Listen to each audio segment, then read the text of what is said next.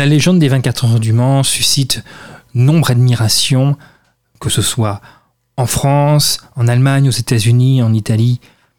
Tout passionné de course automobile a un rapport particulier avec cette course mythique.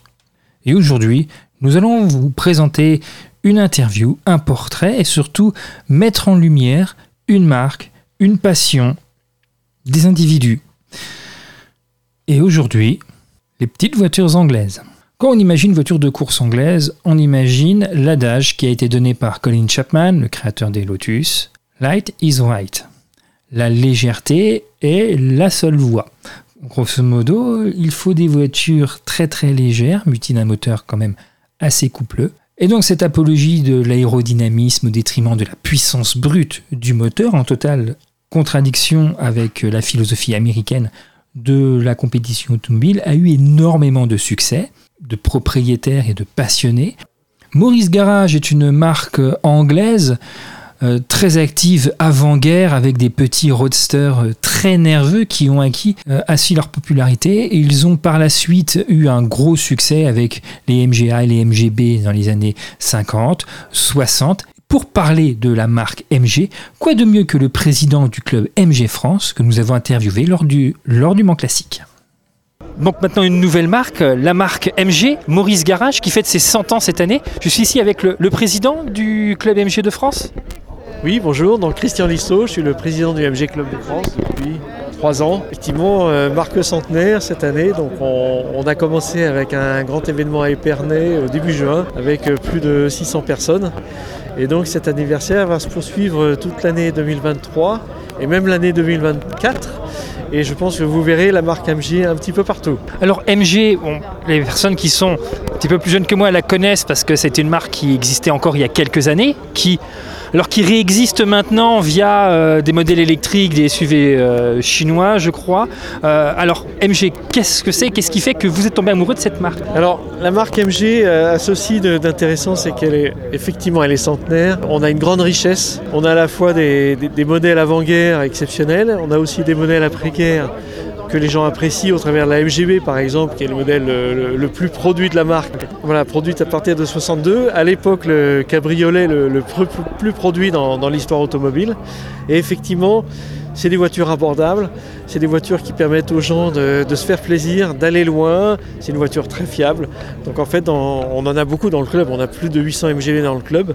Et donc, c'est une forme d'entrée dans le monde de la collection, dans le monde de la voiture anglaise. Et effectivement, avec cette voiture, on peut faire tout un tas de choses.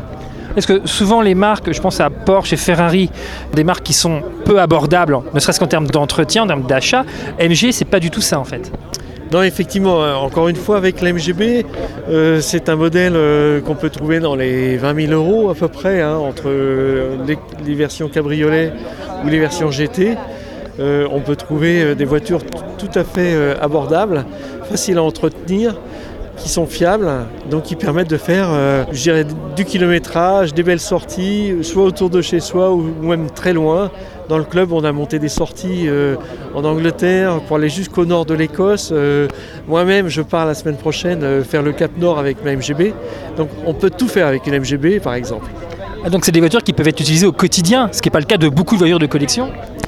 Oui, parce qu'en fait, la, MGB, alors je parle toujours de la MGB, mais même les MG en général ont cette capacité de. Elles sont quand même suffisamment performantes.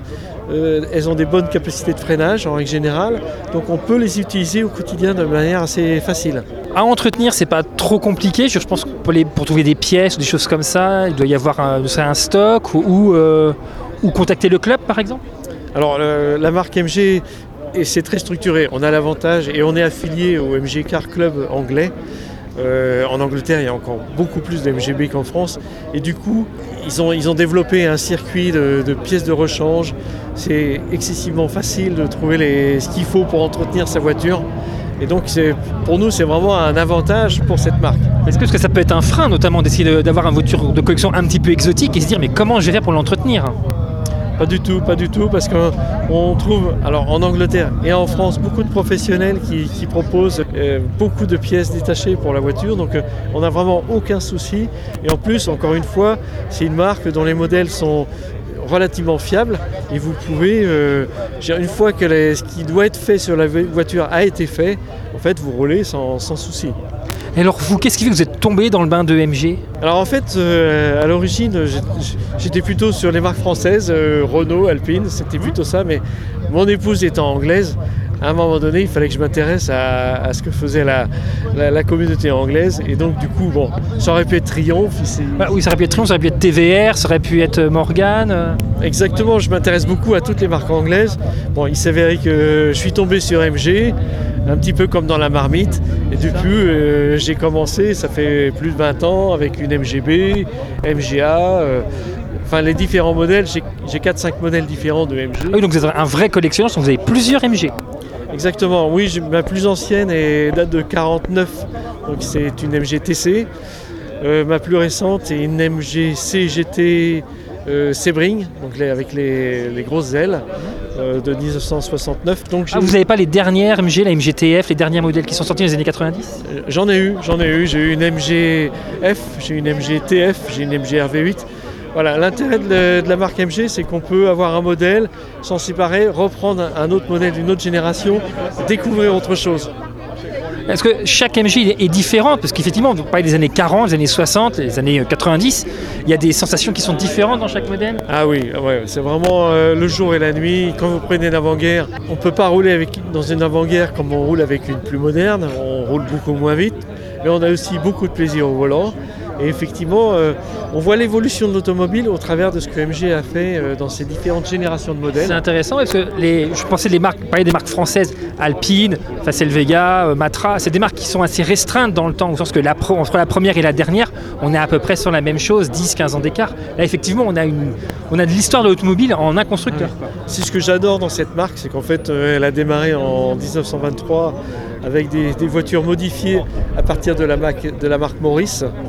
Et après, le créateur de la marque, Cécile Kimber, euh, n'a pas cessé de modifier les modèles et de créer finalement la marque euh, vers les années 30. Et ensuite, même après euh, sa mort, la marque a continué toujours dans le même esprit et a continué après-guerre et on continue avec les MGA, MGB est, est devenu vraiment une marque iconique. En Angleterre, c'est une marque qui est vraiment euh, euh, adorée par, par l'ensemble des Britanniques et, même ailleurs. Hein. Et vous, là, s'il y avait une, euh, un modèle que vous voudriez avoir, que vous n'avez jamais eu, MG ou autre, qu'est-ce que ce serait? Bah, j'ai eu la chance d'avoir suffisamment de modèles pour. j'ai choisi un peu les modèles que j'ai achetés et pour moi ceux qui me paraissaient importants dans la marque. J'ai j'ai une TC qui est de 1949. J'adorerais avoir une avant-guerre. Voilà, c'est le Graal pour les toutes premières, celles des années 30 alors bon, je cherche un peu, je ne me suis pas encore décidé, mais ça serait une voiture des années 30, effectivement, plutôt en version euh, racing, voilà, une voiture un peu plus courte. Les, modèles de course. Alors ce qui est, ce qui est bien, c'est qu'on a parlé là, des, centenaires des 24 heures du Mans, MG était présent dans les années 30, et MG avait euh, euh, préparé plusieurs équipages 100% féminins, donc déjà une marque avant-gardiste. Il faut savoir que la MG4 Roi, la plus titrée des MG, a fini quatrième au Mans en 1934. Avec un si petit moteur, enfin il fallait avoir du cœur quand même pour... Euh, voilà, c'était un moteur de 1100 cm3 à compresseur euh, qui développait euh, plus de 100 chevaux et qui a fini quatrième au Mans. Très bien, merci pour, pour cet entretien et, bonne continuation sous le ciel bien, bien gris hein, du, du, Mans. merci. C'est pas grave, les Anglais aiment bien la pluie. Oui, c'est ça, les Anglais aiment bien la pluie.